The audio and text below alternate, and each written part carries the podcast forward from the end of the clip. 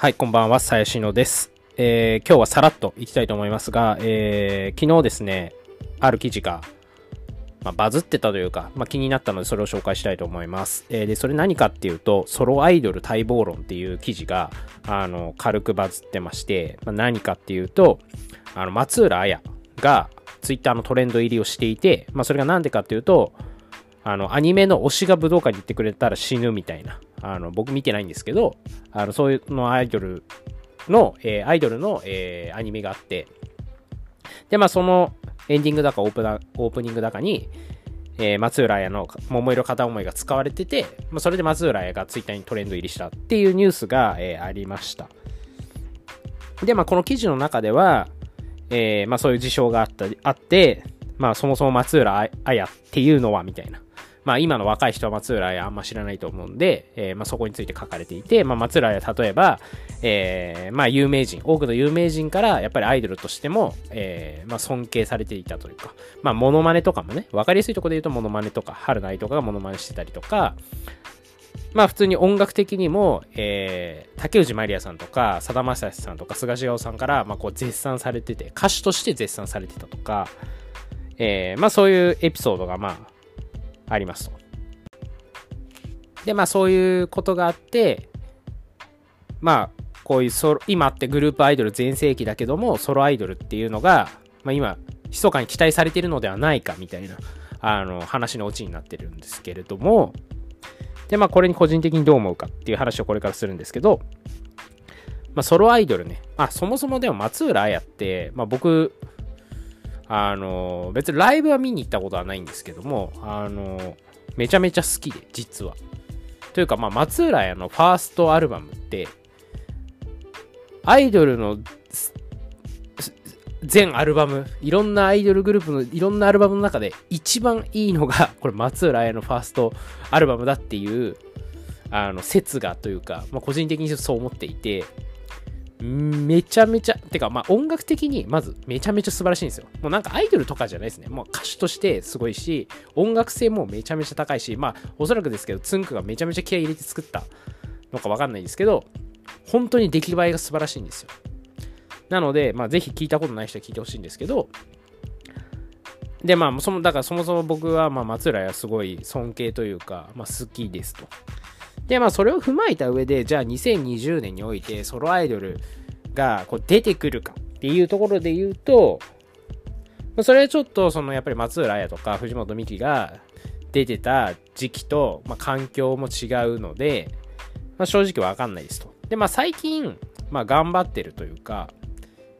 まあ、こう、密かに話題、密かというか、普通に話題にされてるので言うと、まあ、例えば鈴木愛理さん、元キュートの鈴木愛理さんとか、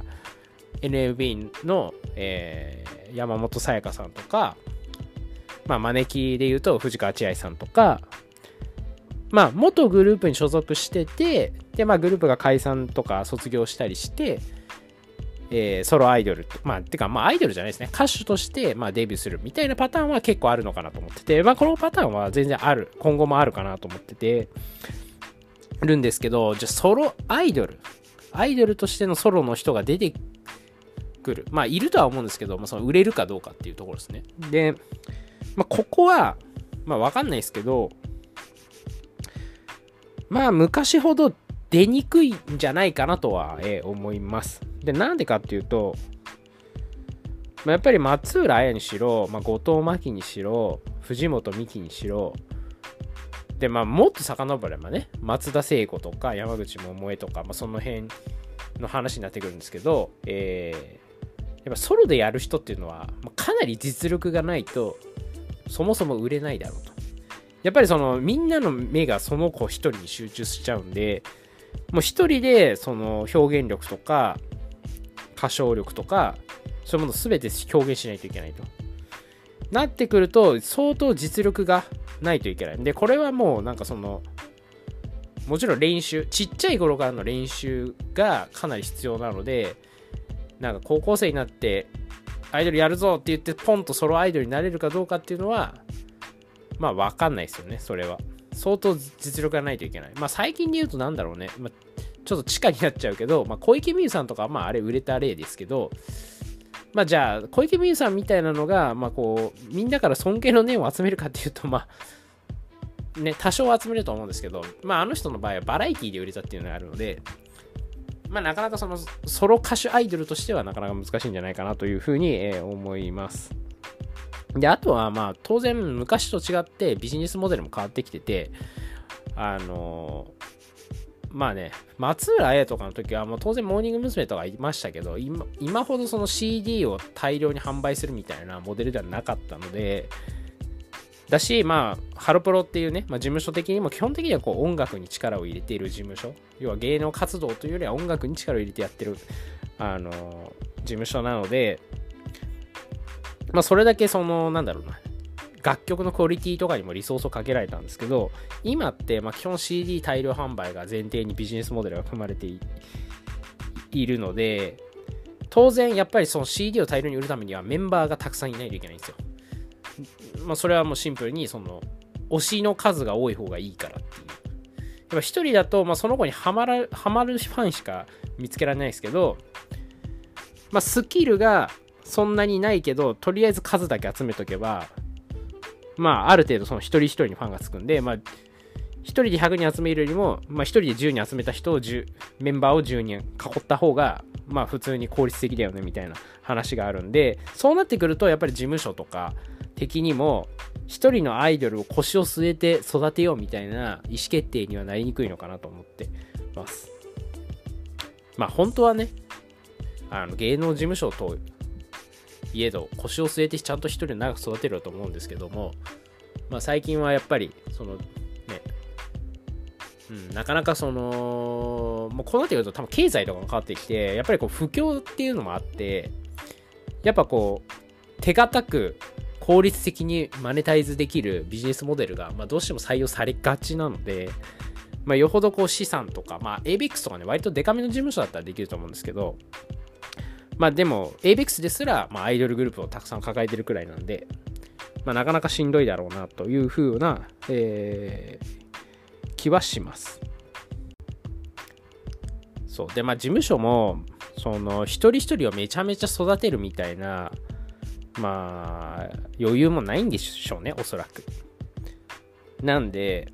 やっぱり松浦綾とかレベルになると、まあもちろん元々の才能もあるんでしょうけど、まあ、当然ね、あれだけ歌がうまい。もう普通にその歌手として、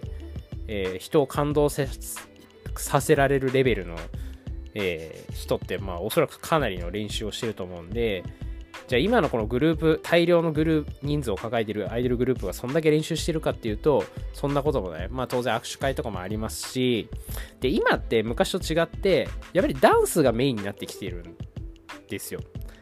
なので、やっぱりダンスを頑張ると、まあ、当然その、まあ、動きながら歌うって、まあ、さらに難しいことをやってるんで、そんなに歌唱だけでは、あの、うまく、歌唱だけ上手くなるってことは多分ないでしょうし、で、まあ、そのグループでダンスをどう綺麗に見せるかっていう方向に行っているので、正直歌は、まあだからまあね、それこそまあ口パクでもまあいいわけですよね、テレビ的には。で別にライブにおいても別に、まあ、口パクでもなんとなくそのダンスができて、なんとなくレスが来れば、まあ、オタクは基本的に満足するんで、っていうのをずっとやってるから、まあみんな中くらいにしか売れないっていうね。で結局だから今その地下アイドルとかがやってるレベルのことって多分大きいステージじゃあんま成立しないんですよ。あれって結構地下、結局近さが売りになっちゃってるんで、だ武道館レベルで遠いところで見て、そのダンスとか歌で感動させられる、まあ、わけがないじゃないですか。当たり前だけど。なので、えー、まあ、っていう、そういう観点からも、やっぱりダンスに非常を置いちゃってるんで、松浦綾みたいに、めちゃめちゃ歌が上手くて感動させられる歌手っていうのは出にくいかなっていう、まあ、点があるので、まあ、このソロアイドル待望論っていう記事も、なんか、ソロアイドルがそろそろ出てくるんじゃないかって言ってるけど、まあ、ソロアイドルは出てくるかもしれないけど、それはおそらくすでにアイドルグループに所属してる子が、卒業とかを経て、まあ、一人で歌手として、えー、やっていくっていうパターンはあると思うんですけど、そのもう単体のソロアイドルっていう感じで、圧倒的にこう世間の支持を集める人が出てくるのは、まあ、可能性としては、まあ、低いんじゃないかなという気気はしてます。まあね、吉田凛音ちゃんとか、まああの子は、まあ売れているのかちょっとわかんないですけど、まあもともとソロ、ソロで活動してて、まあ今今もソロですけど、あの、まあね、あの子はもともと歌もうまいし、ダンスもできる。まあもともとそのちっちゃい頃から、まあ、実力がある子なんで、まあパ、可能性としてはありますけど、まあ今はなんかね、アイドルラッパーみたいになっちゃってるんであれなんですけど、そう、松浦のやっぱすごいところは歌手オンリーなんですよ。別にバラエティーとか、まあバラエティーは、まあ、ヘイヘイヘイとか出てましたけど、あんまり出てなくて、基本的には、もう音楽活動一本でやってるから、まあすごいというか、まあそういうのを、まあなんだろう、そういうのを、まあ OK にしたまあ事務所もすごいですし、まあ松浦愛さんも当然すごいですし、まあ逆に今の子は多分いろんなことをやらされる。YouTube だ、インスタだ、バラエティーだ、恋愛リアリティショーだみたいな、まあいろんなことやらされるんで、なかなかね、大変、大変というか、難しいなとは思いますね。で、まあ、ソロアイドルは生まれないけど、でも別にあいみょんとか、まあ、海外だとビリー・アイリッシュとか、まあ、ソロの歌手みたいなのは当然まああるとは思うんですよね。全然、全然それはまあ普通に出てくるとは思うんですけど、ソロアイドル歌手ってなると難しいなというふうに思いました。はい、えー、今日はそんな感じでございます。